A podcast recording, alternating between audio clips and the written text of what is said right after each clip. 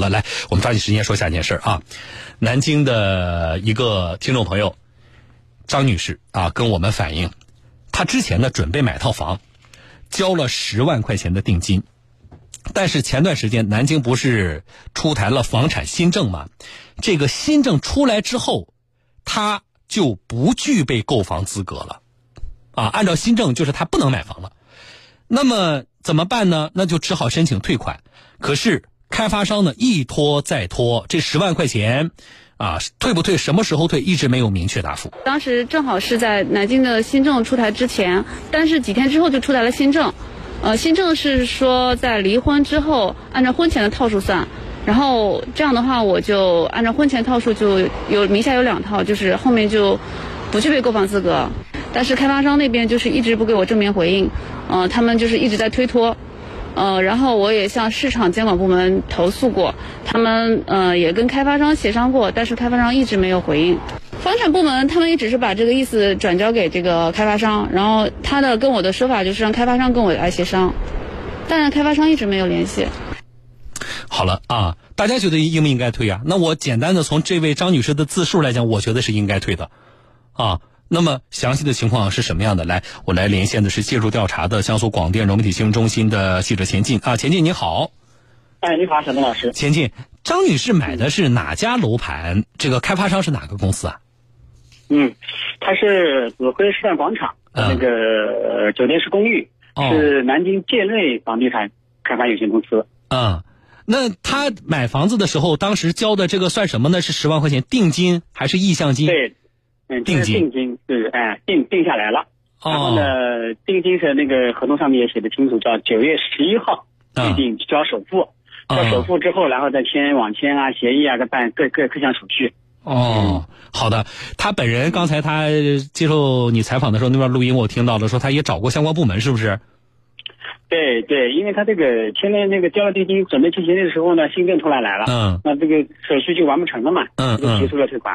然后呢？但是开发商意思就是推，反正就是拖着，就是一直肯给啊，就说哎，我们在那处理啊，反正就是这么这个话，但是也是等啊等啊，反正就是一直等了已经有三个月了。哎，这个时间太长，而且找的相关部门似乎这个进展也不太明显，啊。是啊。那，你有没有接触一下那个开发商？去了，然后我们去去那个找了那个开发商，嗯，开发商的这个态度呢也很明确，嗯，他的意思就是退肯定是要退的。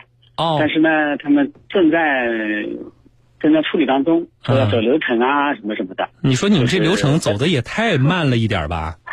对，然后那个张女士也明确表示，她说我不是第一次来找你，如果我第一次来找你，我不给你时间，那是我的错。嗯，我已经多次找你，我当时七月份就已经找你了，你这个流程应该怎么也得走完了。嗯，而且这个钱也不是太多，什么什么多少钱，就十万块钱，你说一个流程走这么长时间也不合适。嗯。然后呢，开发商意思就是说，反正还是想办法，就是说我要等你这套房子，我再找到了下家。嗯，他的意思就这个，就这个意思，找到了下家，而且还说最近房子比较好卖，反正也时间不会太长。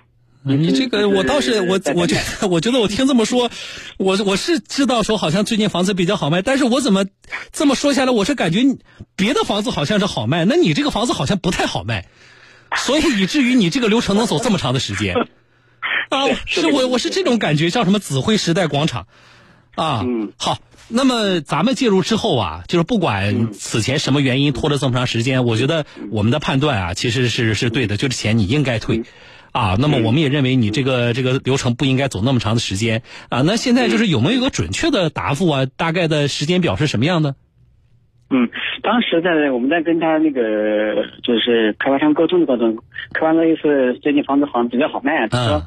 可能到可能到十一月十五号左右，哎，就能够退了。嗯，然后呢，但张女士不放心啊，之前老是拖啊拖的，就是你能不能写个书面的一个承诺？嗯，他是那个，就说你十十月一号公司盖个章，你能退，对吧？嗯，我觉得这个也是可以理解的。对，是还是他还是拖啊拖，还是不肯不肯出这个这个书面的承诺。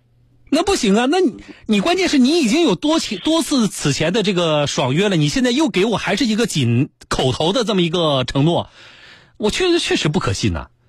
对对，对不对？你想，你你到按照刚才说的十一月十五号，你这又要拖拖我拖个二十几天过去了，到时候你再不退，你还怎么办呢？而且你还说房子好卖，你真的把房子卖完那天，我还去哪找你啊？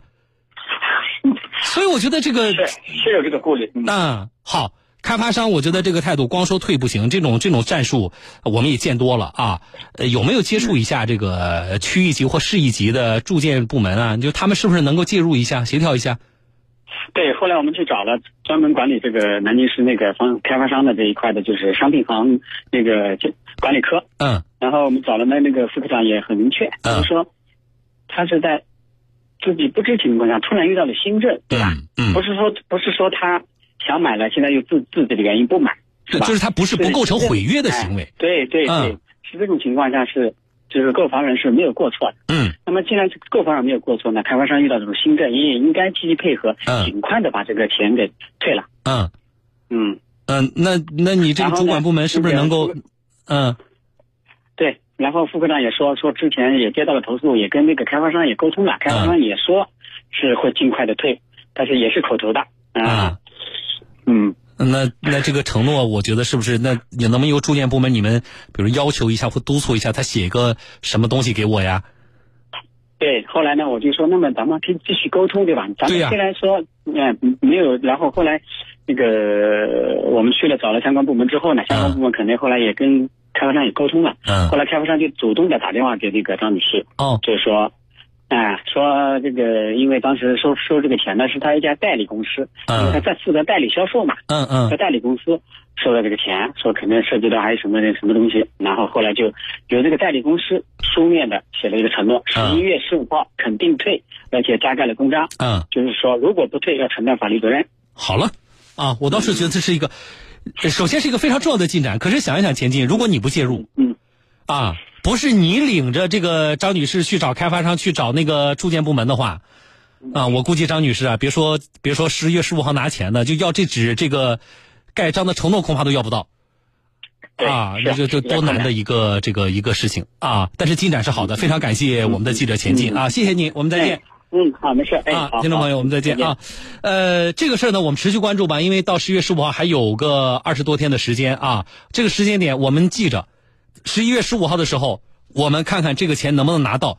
这个叫南京例外房地产经纪有限公司啊，名字其实挺特别的，但是在这个啊维护消费者权益啊、遵守这个国家法律法规上没有例外啊，所以呢，我们是希望这个事情的处理呢，其实道理很明确，你们自己也知道钱应该退，那就不要在这个上面为难啊我们的这个听众，十万块钱对于一个。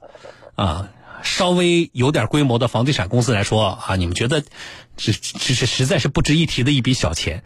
可是对于我们每一个购房人来说，每一个购房家庭来说，啊，这十万块钱可能都是他们要积攒多长时间啊才能够攒下来的买房子的这十万块钱。所以我们也希望能够设身处地的啊，从这方面去考虑一下。好了，这个事情我们会持续关注啊。如果南京叫例外房地产有限公司啊，这个在听节目的话啊，我们是希望这件事情能够处理的再漂亮一些吧，好不好？好。